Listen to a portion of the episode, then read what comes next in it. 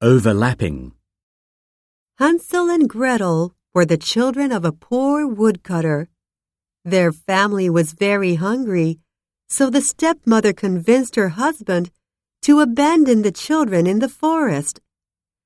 Hansel and Gretel heard her plan and gathered white pebbles to leave themselves a trail home.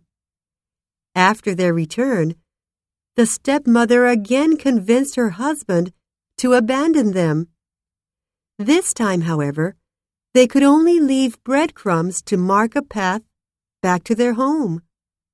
Unfortunately, the various animals of the woods ate their trail of breadcrumbs.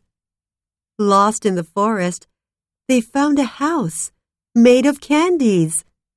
An old woman lived there. She was a witch and planned to eat them. The witch locked Hansel in a cage and gave him lots of food.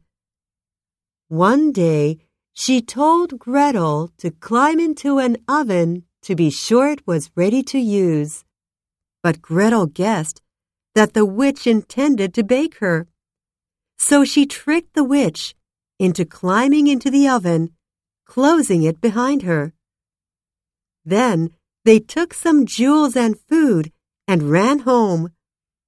They were reunited with their father and lived happily ever after.